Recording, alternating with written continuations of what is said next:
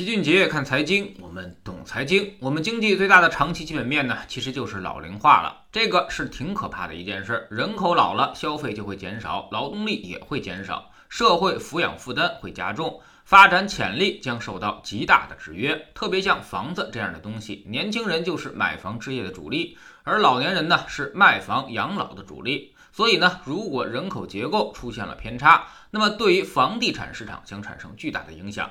日本就在刘易斯拐点之后叠加了房地产泡沫，让整个的经济失去了三十年。除了东京等个别地区，绝大多数城市的房价都是一蹶不振的。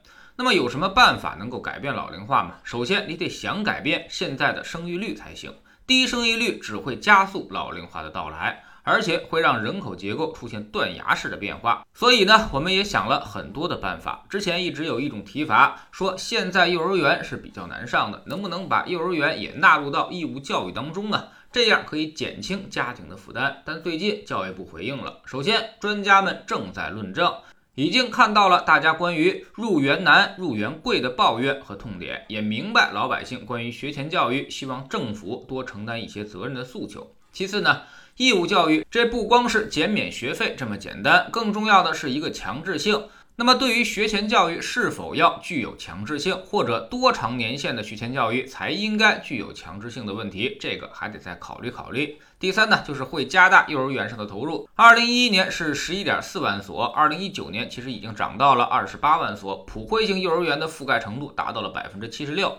学前教育拨款也从二百四十四个亿增加到了两千零九亿，扩张了八倍。所以在这块的重视程度呢，也是明显提高的。第四呢，对于三岁以下的婴幼儿也有安排。截止二零二零年六月，已经有三十个省份共四千两百九十七家各类托育机构注册，收托婴儿规模呢达到了三十余万人。未来还会联合多部门。增加普惠托育服务供给，依法减免税费，加快人才的培养，创新开发产品。从这段回应来看，幼儿园义务教育这事儿呢，确实是有考虑的，但是也应该存在比较大的分歧。主要呢，其实就在于强制性这个上面。如果实行义务教育，那就意味着所有孩子都得强制去上幼儿园了。一来呢，是目前幼儿园数量也确实不够；二来呢，也不够正规；三来幼师队伍也是参差不齐。差异巨大，所以不具备统一的义务教育基础。如果强制义务教育，可能反而还会给很多家庭带来额外的负担。本来人家有的家庭家里有老人可以带孩子，不用上幼儿园的，这下也不得不去了。而且在幼儿园也学不到什么东西，或者说学到的东西差距巨大，那么家长反而会更加的头疼。不但得去考虑学区房，还要考虑园区房，相当于硬生生的把孩子的起跑线提早了三年。其实，如果我们仔细分析需求，家长要的其实并不是什么义务教育和强制教育，他们只是希望幼儿园别那么贵。现在幼儿园确实是有点离谱了，在大城市，便宜的也要千元以上，贵的一个月上万甚至几万的都有。这对于望子成龙的家长来说是个沉重的负担。公立的进不去，私立的供不起，有的干脆就交给老人带了，而不上幼儿园了。这样还能节省一大笔钱，所以现在当务之急其实就是增加幼儿园的有效供给，而不是讨论什么义务教育。你多建一点幼儿园，对于民办幼儿园给点政策优惠，这样才能把价格给打下来。这东西呢，它属于是刚性需求，所以一定会遵循蛛网模型。也就是说，只要供给稍微差一点儿，价格就会特别贵。而这些年来，其实我们幼儿园的数量依然是明显不足的。特别是在大城市当中，确实有很多北漂、海漂的打工者不敢生孩子，就是因为没人带，也上不起那个幼儿园。现在人口结构确实并不乐观，我们要赶紧多想想大家的痛点。未来呢，可能还有一个雷要爆，那就是延迟退休。如果父母这辈人六十五岁才退休，那么就更没有功夫给子女带孩子了。那么到时候城市里的年轻人也就都踏实了，估计生育率还得大幅下降。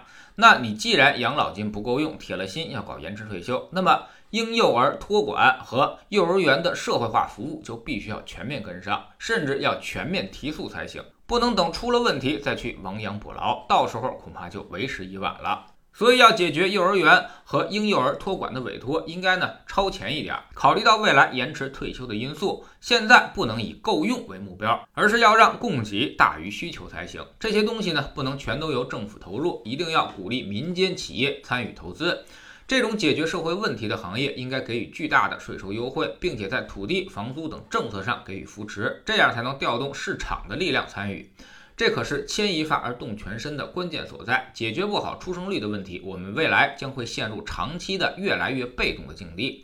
这些问题将在未来十五年集中显现出来。所以现在是到了该改变的时候，时间呢其实已经不早了。知识星球七俊杰的粉丝群，我们每个交易日呢都有投资课程。周一看行业，分析一个行业的估值与业绩变动的方向；周二看宏观，定位周期，决定大类资产的配置比例；周三讲基金，选择低风险高收益的具体产品，并告诉大家该如何正确使用，让投资更具有可操作性。周四学方法，把一些实用技巧手把手的教给大家。周五复盘一周的走势，给出重要的估值雷达，并追踪我们组合的表现，做出实时的调整。我们总说投资没风险，没文化才有风险。学点投资的真本事，从下载知识星球 PP 找齐俊杰的粉丝群开始。在这里，我们要让赚钱变成一种常态，让你明明白白知道钱到底是怎么赚到的。二零一八年星球建立到现在，跟着老齐做投资的朋友，少说也赚了百分之五十以上了。更重要的是，你自己已经在明显提高。知识星球老齐的读书圈里，我们继续讲文明现代化价值投资与中国。距离巴菲特最近的中国投资家李路先生分析了为什么我们很早就产生了文明，但是呢，却与早期的现代化无缘，甚至还要落后挨打。这给了我们怎样的教训？看懂这个教训呢，你就知道未来我们的发展路径将是十分确定的。知识星球找老齐的读书圈，每天十分钟语音，一年为您带来五十本财经类书籍的精读和精讲。现在加入之前讲过的一百八十多本书，您全都可以收听收看。算下来，每本语音书呢，其实才不到一块五毛钱。每天只要坚持这么一点点，几年之后，你将迎来巨大的改变。读书圈和粉丝群都独立运营，也单独付费，千万不要走错了。苹果用户呢，请到老齐的读书圈同名公众号里面扫描二维码加入，三天之内不满意全额退款，可以过来体验一下。